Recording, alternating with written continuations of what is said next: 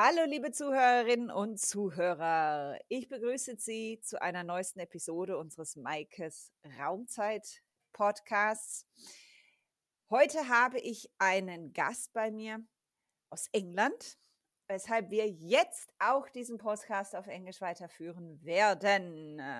I am happy to welcome today's episodes of the podcast Maikes Raumzeit. Richard Chataway. He is Director of Behavioral Science at Go Beyond Partners, best-selling author, and we will talk about behavioral science and customer behavior and how it can actually impact your business. Welcome, Richard. I'm happy to have you on that episode. Excellent. Thank you very much, and it's great to be here. Can I please ask you for start to introduce you first a bit and to tell what you're doing? Sure, sure. So, um, so I am, uh, as you say, director of behavioural science at Go Beyond Partners. Uh, Go Beyond Partners is a global consultancy business specialising in uh, customer journeys and service design. Um, and my uh, experience in applied behavioural science, I guess, goes back about 15 years. Um, initially, when I started working for the government in the UK, uh, on uh, actually anti-smoking communication. So I was encouraging people to give up smoking, uh, and um, having worked in sort of media and advertising for a number of years, and and that was really a kind of transformational for me, I guess, in terms of my career because I started understanding that people were not totally rational. We don't always behave in in very logical ways. Uh, and one great example of that is smoking, which is something that everyone is aware is, is not very good for them, but people still continue to do so. And so in the work that we were doing there, we started applying principles from social psychology, experimental psychology, um, and what's now known as, as behavioral economics and behavioral science. And that was really, A, I found that really interesting and fascinating and kind of um, opened up a, a, new world to me in terms of understanding how people behave. Uh, and B, it proved to be very effective and a much more effective route for us to, to helping people with quitting smoking successfully. Uh, so much so that the UK government achieved its targets a year early in terms of reducing the amount of smokers. So for me, um, that was a really you know transformational moment, and it kind of set me on a career path in applied behavioural science. I did a lot of my own learning. I went to work and, and lead communication strategy for the federal government in Australia for a number of years, um, and then set up my own business uh, called Communication Science Group, applying these principles to customer experience and customer communications. And that's when I started working with Go Beyond initially as an associate, and since last year, I, I joined to head up the new nudge practice that uh, Go Beyond have created. Can you give us, um, for a start, maybe a, a, quick or short definition of behavioral science, behavioral business? What is it? Sure. Yeah. Um, so, uh, behavioral science, really, and I, I use the, I like to use the term more than behavioral economics or um, social psychology and those kind of disciplines because behavioral science really encapsulates all of the different um, academic disciplines that give us a better understanding of why people do what they do and how people behave, and particularly how we make decisions as humans. So, you know, when, when I say behavioral science, I'm talking about behavioral economics, which is kind of the, the, the branch of economics that looks at decision making, um, social psychology, which is how people behave in society and, and how our um, our psychology influences our behavior. And then also there's elements from disciplines like neuroscience, which is about you know how our brains work and how we make decisions um, in a in a physiological sense. Um, those kind of disciplines and behavioral science really to me is the study of, of decision making. Uh, the behavior business is is the title of my book that I wrote in in 2020, um, which is all about how to apply behavioral science for business success. And and when I talk about a behavioral business, I guess it's those businesses that have that understanding of how people make decisions in the real world and have applied it successfully. And what I talk about in my book is that um, you know the opening line of my book is if you're in business, you're in the business of behavior. And what I mean by that is any business needs to understand behavior to succeed. Um, you need to understand why people decide to buy your products and services or why they decide not to buy your products and services. You, you need to influence that behavior to to to you know, generate income, generate revenue, and also you need to influence the way people behave who work in your business in order for them to deliver those products and services in the best way possible. You know, you need people who are currently doing X to do Y, and that is behavior change. And behavioral science tells us and gives us frameworks for understanding why people do what they do. and that's the relevance of behavioral science. And and in my book, um, I talk about how you know to build great digital products and services, how the most successful 21st century businesses, the likes of Google, Amazon, Facebook, etc., have used behavioral science in, in developing their products and how it's made them successful. I also talk about how we can uh, use behavioral science to understand how to recruit better, how to um, uh, manage performance of people in our businesses better, um, how we can use it to gain a better understanding of our customers and customer insight, and how we can apply behavioral science to market our products and services better to actually encourage people to buy those products and services, um, as well as you know how we, it, which is the core of the work that we do, go beyond you know how we can use behavioral science to um, understand how to develop great customer experiences as well. So, so that's you know the behavior business is the title of my book, and and I guess you know the theory behind that, you know, in in it, it, it as simply as possible is you know every business needs to understand behavior to succeed, and and my book tries to give a framework of yeah. how to do that. Yeah. You just kind of mentioned several perspective or points actually that are really interesting. So actually my first question is if you say as soon as you work in a company, you actually have uh, you have the you have to look at the customer from a behavioral perspective. How is your your impression in reality? Probably everyone in a company is saying, or every company is saying that actually, yeah, we know our customers, we know how they behave, we know where they are.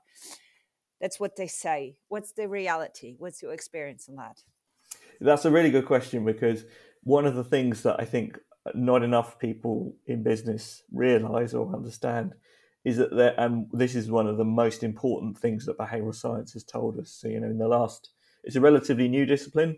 It, you know, I like to say we've learned more about human behavior in the last 50 years than we have in the previous 5,000 years. So there's a lot to learn and a lot we've learned in a very short time. You know, if you think about psychology, you know, psychology is only about barely over 100 years old as a discipline. So, so there's, you know, there's a, there's a lot we've learned in a short space of time. And the one of the most important and fundamental things is there is a big difference between what people say and what they do. And that's not because, you know, we are liars or we seek to mislead people. It's because a lot of our behavior is being influenced at a subconscious or non-conscious level and we're not necessarily aware of those influences. So when you go to your customers and you say, "What do you like about our products? What do you, you know, why why did you buy this particular product and not this other product?" They will give you a reason for that, a conscious reason for that. But in most cases, that's probably only 50% of the answer. There's another 50% of things that are influencing their decisions that they're not consciously aware of, and they can't tell you, uh, you know, at, it, it, in response to a question like that. And so there are other things that you need to do to understand customer behavior. And, you know, one of the key things that I talk about in my book is about, you know, experimenting and understanding, you know, by understanding some of those non-conscious drivers of behavior, if you can run controlled experiments to test out some of the hypotheses that behavioral science give you, then you can look at actual behavior and get a good verification of that. So to give you an example, you know, Amazon um, as a product is uh, you know has been obviously hugely successful and has grown incredibly fast. Um, one of the things that Amazon wanted to try out was their Prime product. Um, so if you're familiar with Amazon Prime, this is where you pay a monthly subscription. Yeah, and you don't you don't have to um, pay for delivery each time you get an item. Now Amazon wanted to assess whether Prime was a good idea, and so they went to their econometricians uh, within the business who modelled whether they thought Prime would be a profitable product for them. And they, the modelling that they conducted said that um, it would be a huge failure. It would cost them millions and millions of dollars a year as a product. So what Amazon Amazon said, okay, that's fine, um, but why don't we just run a, a trial uh, with a small group of customers in the US and see, you know, if that if that theory, if that modelling is accurate. And so they ran an experiment with a group of their customers in the US. And what they found was that those customers who signed up to Amazon Prime when it was offered to them spent 80%, 86% more as customers on an annual basis. Uh, and what was interesting was they weren't spending more each visit to the site, um, but they were visiting more often. Basically, they they nearly they visited the site nearly twice as often because they had already paid for delivery and they wanted to get their money's worth basically from that delivery. So Amazon became more of a default product for them. And it and it leverages what we in behavioral science is known as the power of free, something that we feel that we're getting for free, like free delivery, we value really really highly. So um, so and that's a subconscious effect. It was something the modelling hadn't taken into account, and the only way that Amazon could determine that it was it was going to be successful for them was to test it in the real world. And having tested it with a small group of customers, obviously they saw it was going to be hugely profitable for them, and they rolled it out to the entire business. And obviously now Amazon Prime accounts for a huge proportion of their customers, so um, and their profitability. So you know that's a good example, I think, of where you know econometric modelling had got to some way towards the answer, but it hadn't got the full answer. And the only way to get the full answer was actually to look at real behavior in the real world with real customers. Because if you'd have asked the customers if they thought Amazon Prime was a good idea, they probably would have gone, yeah, it sounds all right, but you know, I don't think it's going to make me buy anymore. but then when they tried it in the real world, it had a, had a massively um, transformational effect for their business. So you're actually promoting uh, companies to say, okay, go out there and, and make test tries. I mean, trial, try and error actually with smaller customer groups. Absolutely, yeah. So the importance of trialing and testing, you know, that's another reason why I use the term behavioral science is because in science, you know, how we make advance advances in science is through experimentation and through testing uh, and and seeing you know seeing what happens uh, uh, when we we try our hypotheses in the real world, and and that's how behavioral science advances as well. You know, because these these behavioral biases that influence our behavior. So these kind of mental shortcuts, rules of thumb that we use to, to navigate an increasingly complex world as consumers, because they are unconscious, as I've said, you know, simply asking people about them doesn't really give you an accurate answer or an accurate picture. Um, so, so you know, the best way to get an understanding of that is to try these things out in the real world, and they are very contextual as well. So we are as humans, we are very influenced by the context in which we live. So, um, you know, these contextual factors can be very powerful. And what that means is that you need to experiment in a context that's as accurate or as representative of the real world context as possible to get to get a robust conclusion. So, you know, in Amazon's case, with that example I mentioned, you know, they were nothing else had changed other than these the customers had now we're now prime customers rather than uh, traditional customers paying for each delivery. So the context was was wholly representative. Um, in other, you know, one thing, one challenge that I sometimes get with with my um, with this approach is to say, well, you know, Amazon has millions of data points on its customers. It's you know, it's a digital product. They're able to run these tests at scale relatively cheaply and relatively quickly and that's undoubtedly true. You know, one of the things I say in my book is that you know is I talk about how the most innovative companies run thousands and thousands of experiments every year. Yeah. Um, you know, the likes of Google are running you know hundred thousand plus experiments every year, and then people say, well. Google has all the all the best computer science PhDs working for them, so so it's very easy for them to to run these Absolutely. kind of experiments. Yeah. They yes. they have some innate advantages, and I completely acknowledge that. But you know, let's say you're a retailer yeah. You know, with a with physical stores, um, there's no reason why you couldn't pick one or two stores um, and run some small scale experiments within them around some of these hypotheses that you've built about customer behavior and look at the impacts of those. Now, you might say, you know, that's not robust, there aren't enough data points, but you'll still, even if it's qualitative data, you'll still get some insights which will prove useful and that you can then start to, to, to test at greater scale and that's not expensive. It's not going to be hugely disruptive to your business, um, and I still think that's very valuable. And I would say in a lot of contexts, it's probably going to you're going to get a better return on investment from that than I don't know large scale quantitative survey, surveys, for example. Because mm-hmm. that would have been my question now. How do you, you probably need to get management on board. How do you convince a CFO or a CEO to kind of say, listen, let's do those tests and let's try it, let's say in our store, in two stores maybe? Because it needs, I would have said it needs budget, it needs resources such as employees, it needs space, everything. It takes it all. I mean, how do you convince them of actually giving you that freedom of testing and try? Yeah, it's a really good it's a really good question because um, uh, you know the, the that kind of approach and, and what I talk about in my book is is the kind of growth mindset that's required for that, which is the understanding that um, you know, that we need to test things and try things out in order to, to, to drive innovation, but also that, you know, sometimes you'll test things and find they don't work. Um, and there's a risk involved in that. So, you know, you might run an experiment and, and it hasn't worked. And then you've got to go back to the, those senior board level members and say, we tried this, it didn't work. Um, you know, so we need to do something different.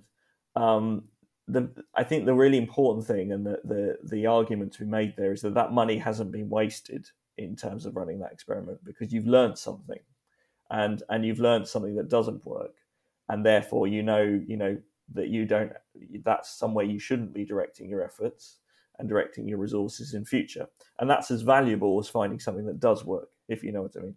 Um, so uh, you know, I think the, to convince them, to convince uh, uh, you know senior level stakeholders of the importance of this kind of approach is one. You know, uh, the examples I use in my book, the, the things that Google, Amazon, uh, Facebook, and so on have done to drive their business using behavioral science. You know, those have generated billions of dollars in value for those businesses. So you know, it's it's hard to argue against that. I think in terms of the, the potential value for for other businesses.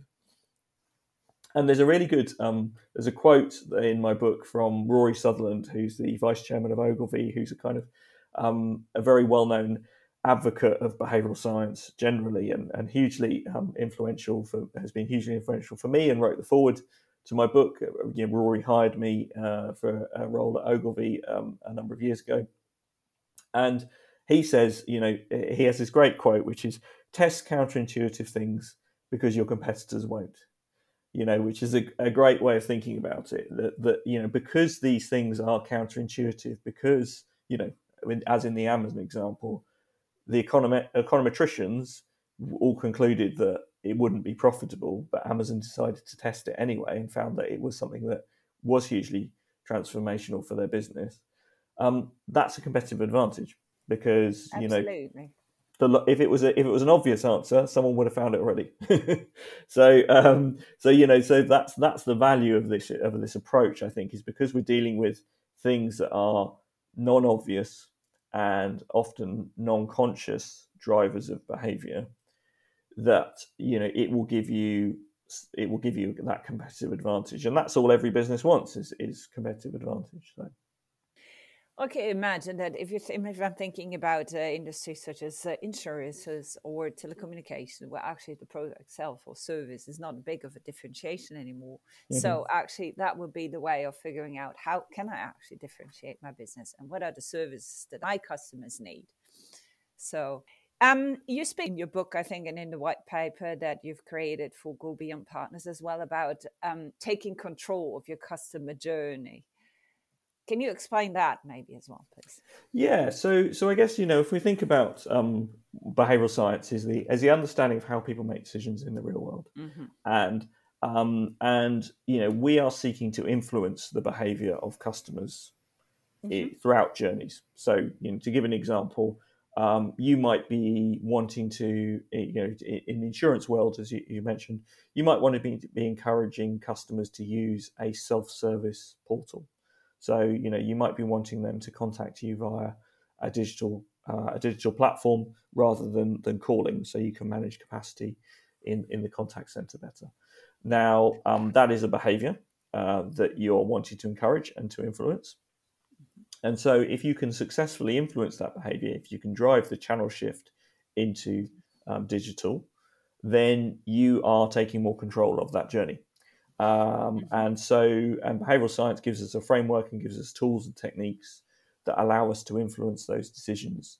Um, and one example that we use in the in the white paper is some work we did in the banking sector in the UK, where we were working with a bank which had um, had created a new self-service portal, and they mm-hmm. found that a lot of customers were not using it. They were still defaulting to their existing behavior, which was to pick up the phone whenever they had a query and you know that was a challenge because firstly you know they were they was facing capacity issues mm-hmm. with the contact center they were there were long wait times for for customers and and obviously that was leading to a, a, worse experience for a customer because quite often the queries that the customers were calling up with with simple things they could find do via the website very quickly, and and it would you know mm-hmm. would deliver a better experience for them. So you know they wanted to take control of that journey by by effectively you know encouraging those customers who could get a better outcome by going to the website to use the website, and those customers who um, who needed the telephone service because there are still obviously some requirements, whether it's because of customer needs, they might be vulnerable, they might not be you know comfortable with going online, um, or might not even ac- have access to, to internet for whatever reason. Um, and then there are, you know, or have a very specific request that can only really be mm-hmm. dealt with by the you know using the skills that the contact center agents yeah. have.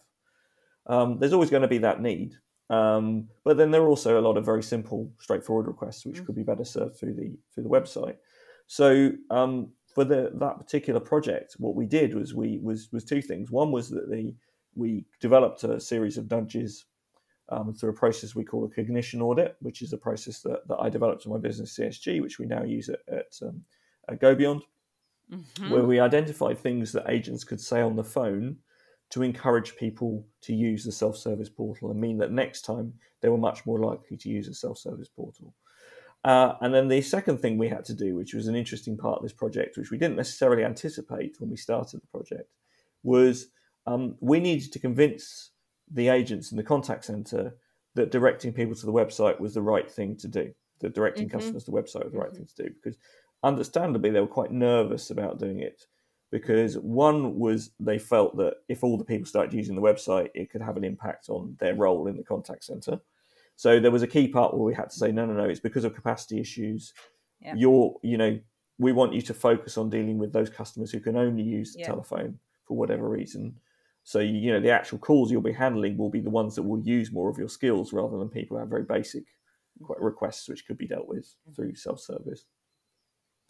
And the second thing was that actually, and this is really interesting behavioral uh, bias in mm-hmm. itself, the agents in the contact center had a really biased view of the website because uh-huh. they were only getting calls from people who'd gone to the website and had had a bad experience and had had to pick up the phone. mm-hmm. So, because obviously, if you go to, if you think about your own behavior, you know, you go to a website, you get what you need. Yeah. Why are you going to call the contact center? You're not going to call yeah. the contact center. So, so they had a, a, misconception. It's what we call survivorship bias in behavioral science, which is, you know, if you focus on one data point, you're only going to, you know, yeah. you're going to get a biased picture as a result of that. Yeah. So they only saw the bad stuff; they didn't see the good stuff. Absolutely. So, yeah. um, so you know, they they thought the website was terrible mm-hmm. because all they heard all day was calls from customers going, "I couldn't get what I needed on the website." so so a key part of the training was to tell was to show them yeah. the website no is actually great and you're not hearing from 97% of customers who go on the website and, yeah. and get what they need and, yeah. and get get it result a mm-hmm. successful mm-hmm. resolution mm-hmm. Um, and then once we'd done that in the training once we'd built the evidence base for them around you know no you've got this bias picture but also um, you know the the there are capacity issues which we are dealing with through this program that will mean you can you can focus on the job you were hired to do, basically, mm-hmm. to deal with customers who who need the support of the contact center. Mm-hmm. They were they were really on board with it, and then and then it, what it meant was that they were felt comfortable in recommending the website to customers, and we could then deploy nudges okay. within the, the conversation to mm-hmm. say, oh, you know, we have this great website. Um, you should be, you know, you can use it for this type of query. Or next time, one of the most successful things we did was we said we got them to end a call by saying, um, you can find the answer to most queries on a website, um, but if you can't get what you need there, come back to us at the contact center. Um, and um, you know, because previously they just used to end the call by saying um, uh, something like, you know, if you have any problems, just give us a call back. We're here 24 hours a day. And obviously, what you're okay, doing there, yes. yeah, you understand it's it's you're, you, the framing of that is basically keep calling, yeah. um, which um, is reinforcing the habit that we wanted to change. So, so the new script, which said, go to the website in the first instance, if you can't get what you need there, call us back, It's both positioning the contact center as the experts, if you like, but also it's it's making clear that the default behavior should be going to the website first. And all of those things overall, we we result in a 14% channel shift. So 14% of customers use the website the next time they contacted the bank um, 40% more, sorry, I should say, uh, customers started using the website, which was a huge channel shift for them. Um, and um, and uh, this is a bank with 20 million plus customers in the UK. So, you know, massive, massive impact. So that's what you mentioned earlier. You're saying on one hand, yes, you need to understand your customer and your customer journeys, but you need as well to bring your employees on board actually to make them understand how to bring a good experience to your customers and why and how. That's very interesting that you need to work on both sides. You need to get the employees on board and to make them understand how to provide a good experience to your customers and understand the customers so that there is a common understanding actually there. Yes, really, really, yeah, really good point, and really critical um, to effectively effectively using behavioural science. You know, as I said before, eh, or at the very beginning, you know, and this is the kind of it's the opening of my book. You know, behavioural science is really critical in understanding your customers and understanding how you can influence them, but it's also critical to understanding the behaviour of people within your business. And you can't do one without you can't successfully do one without the other. So um, you know that's why when we come to applying nudges within contact centers uh, contact centers we've had a lot of success in doing this mm-hmm. you know training is really critical you can't just create a new script mm-hmm. using behavioral science techniques and then hand it to people and say say this um, because um, you know without training them without them understanding the why as well as the how of implementing because um, you know firstly it won't sound convincing if mm-hmm. someone's you know reading from a script and it's something they don't necessarily believe in or they don't understand um, you know then then as a customer that's it's not going to be it's going to sound mm-hmm. false and it's going to sound um, unbelievable mm-hmm. And then the second thing as well is obviously if by giving them that training and then they understand why a particular wording or phrasing is is critical because it's mm-hmm. using these behavioral techniques mm-hmm. um, they're going to be more they're going to stick to that script Mm-hmm. They understand the importance of it, and also, you know, one of the key parts of the work that we do uh, in contact centers is there is it's always informed by the knowledge and understanding of the mm-hmm. people in the contact center. You know, they are talking to customers all day. They have a great deal of experience and knowledge yeah. About what works with customers, and so a lot of the scripts that we would develop um, and, and the nudges we would develop is based on that. So, you know, based on collecting that knowledge, collective knowledge that was that exists within the contact center. You know, someone someone might say, "Oh, I found using this particular language or framing has been very effective," and we can say, "Oh, okay, well that's interesting because what you've done here, perhaps without realizing it, is you've used this particular bias, and that's why customers respond positively to it." So we can apply our knowledge of the science to say, right, this is something everyone should be doing, um, and and standardize that. So you know, and, and, and as I'm sure many of your listeners will know, and I'm sure you know, um, you know, there is a there's an art and a science to what works in terms of communicating with customers. There is, you know, that's why you know very few conversations are 100% scripted, is because you know you're relying on the knowledge, the creativity, the empathy, the uniquely human skills that contact center staff have. And this is one area that's very interesting and something I wrote about in my book, which is about you know the effective deployment of technology and things like chatbots and what chatbots can offer versus what humans can offer. You know, one of the things that's uniquely human is we have that creativity, we have that empathy, and and therefore, you know, there is a lot of um, there is a lot of uh, expertise that your staff will be using in how they communicate with customers, which they've just learned over time works and they might not realize why it works. And and so you know we need to build that into what we do and that's why the training component is so critical. And uh, you know we've we've delivered training to thousands of, of contact center staff now around these behavioral science techniques. And you know what's great is that um, not only does that lead to a better outcome and, and better performance um, but um, and, and measurable results which we talk about in the white paper um, but also um, I think staff really value it, and in fact, we've had you know really positive feedback on all the training that we do because mm-hmm. it's you know we're all curious about people, and, and if, and if you work in a customer service or customer, if you mm-hmm. work in customer experience, you know that's a key part of your job is understanding people and what what motivates yeah. them and why they do what yeah. they do. So having more knowledge around that is something that people really enjoy and find um, mm-hmm. find useful, not just in their working lives, but I think in their personal lives as well. Mm-hmm. there is more and more this this like say like the play between the human and the technology there needs to be this understanding what is the part of the role in that journey of technology and of humans and how one can profit from the other let's say is it going in that direction and is it how do you actually reply to questions like that within a company. Yeah. So so in terms of you mean where where mm. the role is for the human where the role is yeah. for the technology? Yeah. Yeah. So um yeah i mean it's really interesting because i think you know as, as i'm sure you'll be well aware of and i'm sure many of your your listeners are, are, are dealing with these challenges um you know what tends to happen when any new technology becomes available is there is a rush to adopt it and the motivator for adopting it is often because of efficiency savings and, and cost savings.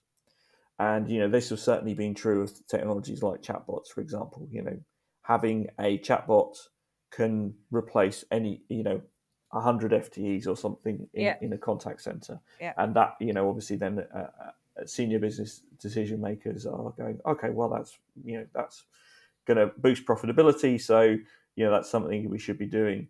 And what happens is there's a rush to adoption of the technology, and then they find there are a certain number of use cases where it doesn't work, or it's you know it, it's having a negative impact in terms of quality of customer experience, customer outcomes, sales conversion, whatever it might be, and and then and then the technology gets either rejected outright, and they return to the previous model, or or it just gets you know rolled back. And I think you know one of the interesting things about um, the the use of these technologies, uh, as I mentioned earlier, is that you know there are things that you know I'm not a um, I guess I'm a pragmatist in terms of understanding that they're as humans, if we get a great experience from a brand, um, it doesn't matter to some extent whether that is delivered by a robot or a human you know it's still a great experience. And there are and, and going back to what i was saying about context in certain contexts what we value is speed efficiency directness in the response that we want. So for certain low risk low value transactions where we want something done quickly so we can get the outcome we want and get on with the rest of our day a automated solution will deliver that more effectively. So that's you know that is ideal from a customer perspective in other contexts where you know particularly where there are challenges and you know whereby we might be as a customer we might be in a situation of, of high anxiety or high stress um, you know the human element and the recognition of some of those non-human drivers is going to be more critical to us than speed and efficiency. And you know and some creativity some empathy some understanding is going to be really highly valued. And those are things that only a human can deliver at the moment. And you know, we in behavioral science we talk about the distinction between system one and system two behavior. System one behavior is is is more instinctive, subconscious, is when we are prone to these behavioral biases that, that behavioral science um, has has um, identified. And system two is when we're in a much more logical, rational, calm mode when we make decisions. And we tend to assume people are mostly in system two mode most of the time. What behavioral science tells us is we're mostly in system one mode most of the time. And um, we, we tend to behave more like Homer Simpson than we do like Spock from Star Trek in, in, in most contexts. And what that means is that, um, you know, it doesn't mean we're stupid as humans. It just means we are prone to being irrational, to being emotional, to being influenced by these non conscious factors. And the thing is, a bot, a, a, you know, any machine learning based tool, can only operate in system two mode. Can only give a rational, logical response because it's that's you know that's how they work, and they're based on these rules. They're defined by these rules, machine learning based algorithms. And so when people are in that system one mode and they're behaving in a non-rational way and they are, you know, stressed, angry, frustrated, something that's responding in a system two way to that is only going to make the situation worse. so so so I think you know that's the thing I would bear in mind is you know the mm-hmm. the two things that that I think around adoption and use of these technologies to recognize that whatever the nature of the transaction, whatever the nature of the interaction, there are contextual factors which might mean that people Mhm. are in that system one mode, and in fact, you know, we should probably assume they're going to be in system one mode unless Yeah. we know we know better, and therefore there are going to be non-conscious factors at play. And if you're using a technological solution, you are using a chatbot, for example, you need to bear those in mind. And one of the ways that we do that, and the work that we do, is about you know we can use the same techniques that we use with contact center staff to ensure the scripting and the language and the, and the nudges that we employ are effective in doing that and addressing those.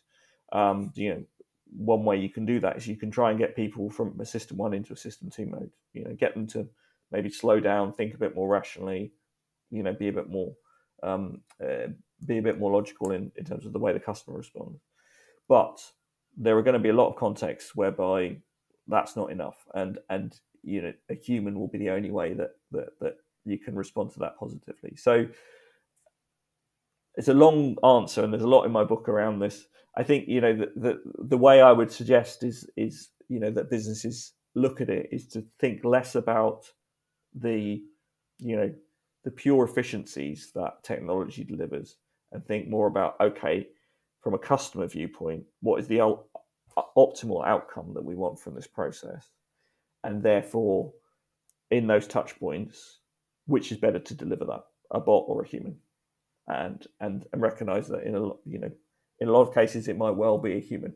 Um, and that that's the that's the way to, to look at it you know. Um, the, the simple way of answering it or the simple way of looking at it is if you know if you look at the jobs that are going to be most are most likely to be replaced by automation over the next 10 20 years they tend to be jobs where it's um, low skill repetitive the same process repeated over and over again you know one of the things i always say is the beauty of a chatbot is is it sticks to the script you know it will deliver the same script 100 times out of 100 a human won't necessarily do that. But there are times when that's good because you want them to deviate from the script to, to empathize with the customer situation.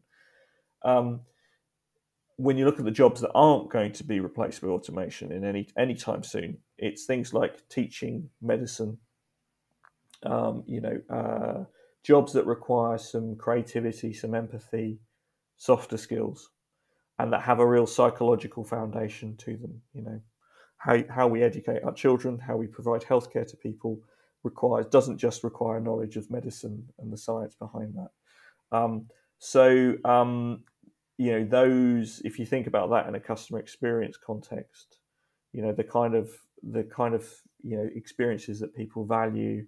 Um, you know those the softer skills that form part of that those can't be replaced by a robot anytime soon. And therefore those are you know if those are a key part of what people value about the customer experience and the brand then you need to think carefully about what your automated solution is going to be before you employ them.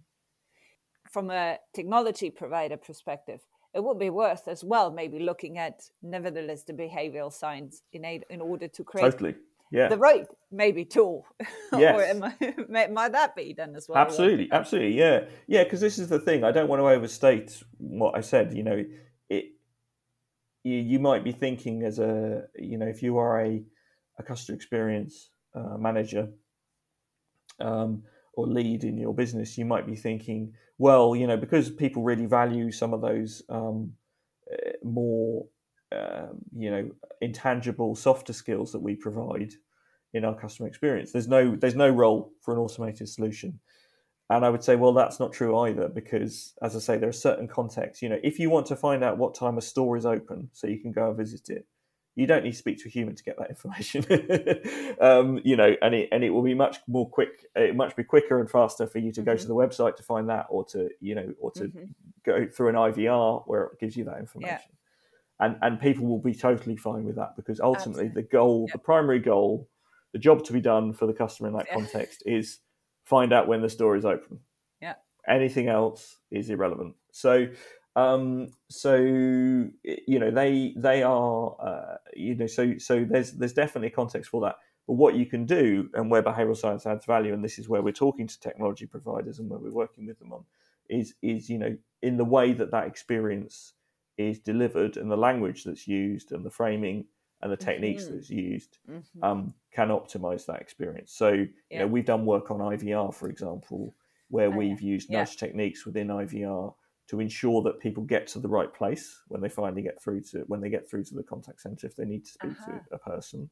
okay. Um, that also that when they get to the, that person, they've got all the right information and they've got everything to hand that they need. So we worked with a client where um, they had a real problem whereby people needed some quite complex codes and references to build out a sort of payment plan with this particular um, for this particular uh, service. And so one of the things we worked on was was in the written communications that they got by letter or email. It said when you it, to to nudge people so say when you call you need to have this information to hand, and they needed things like household bills and things utility Okay. bills and things like Yeah. that. So we we incorp- we made that as simple as possible and easily understood as possible, so that when people called into the contact center, they had all the necessary information to hand, and it didn't mean repeat calls, but they had to call back with that information, and also the call would be shorter because Mhm. they wouldn't then you know it wouldn't be a case where they'd be on the phone and the agent would say, oh okay, you need to have a your mo- most recent gas bill to hand. And they go, oh, okay, hang on a minute, I've got to go and find it. Put the phone, Yeah. you know, Yeah. I put them on hold Yeah. for two minutes where they went and found it. So Yeah. those aspects are, um, you know, those are things that we can help with, and that's, you know, that's scripting that could be applied by a, a bot. It doesn't need to be, um, and the, and the language we can incorporate into that. And, and you know, one of the things that we we do when we do this kind of work, when we we do cognition audits, looking at the scripting within bots and, and the languages, you know, we will work with the brand guidelines and tone Yeah. of voice as well, so that it's not only is it delivering the best experience and, and nudging the right behaviors from customers, Mhm. it will also be making sure it sounds authentic and sounds Mhm. relevant and right to that Mhm. brand, um, because that's a key part of it as well. Yes. Yeah.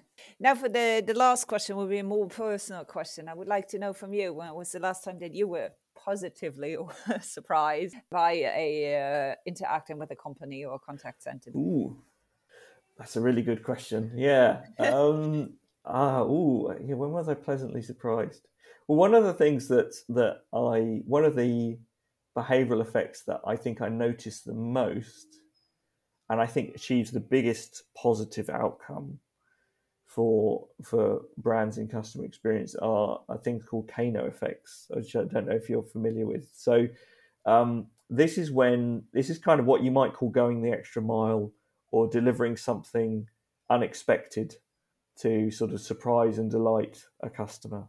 So you know, a small example is when you um, when you get it when you buy coffee in a cafe and they give you a chocolate or a biscuit or something alongside the coffee which you haven't paid for and you weren't expecting.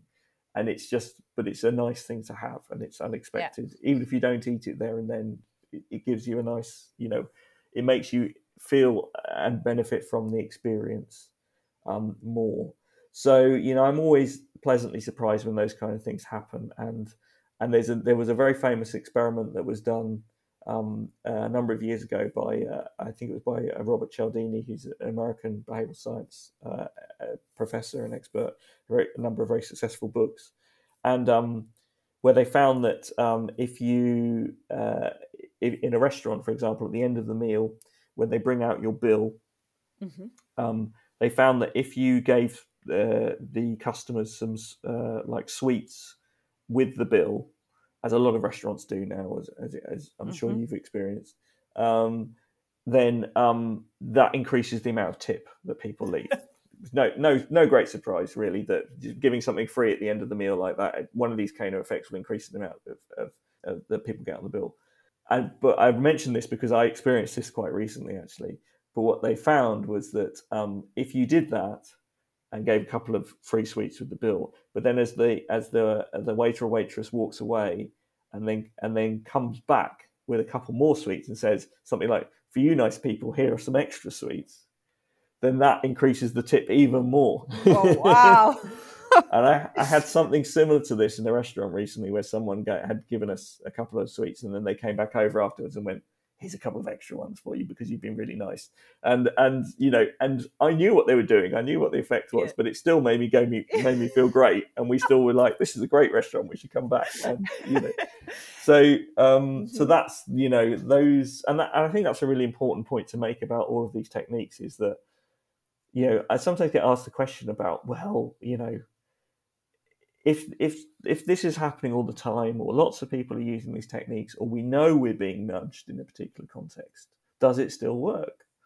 And the truth is it does yeah because um, however much we might be aware that someone is is trying to influence our decisions and we're never manipulating in what we do in, in behavioral science. People always have the freedom to choose to behave how they want. Behavioral science is about framing choices in in a way that makes a desired behavior more likely you know, we, we, however much we may know that someone is nudging us, because these things are hardwired into our brains, they're products of evolution over thousands and thousands of years. We can't we can't stop them. It, you know, trying to prevent them from from having an effect is no more successful than trying to you know pretend the sky isn't blue. You know, it's it's just it's just a fact of life. And so, in that context, in that restaurant, I knew exactly what they were doing, but it still made me. I still yeah, gave him a nice tip and, and said we go back another time. So yeah, so you know those kind of things, um, those those kind of Kano effects. When I see them, I always think that's nice, and also, you know, it does it does have a big impact, and and it's and it's a good example, I think, as well, because those are the kind of things that when we're in a drive for efficiency for businesses, you know, cutting costs or whatever, they tend to be the first things that we get rid of but but they're not. You know, they are the things that actually we might be underestimating the value that they provide. Thank you, Richard, for your time, for your talk, and for explaining to us behavioral science. It was a pleasure, really, to getting to know more and to dive into all that topic. And uh, yeah, for you, dear listeners, um, please, your book is available, I guess, as well on uh, Amazon behavioral business. If you want to know more about it, go get the book. Thank you very much. It's been a pleasure. Yes. Thank you very much, Richard.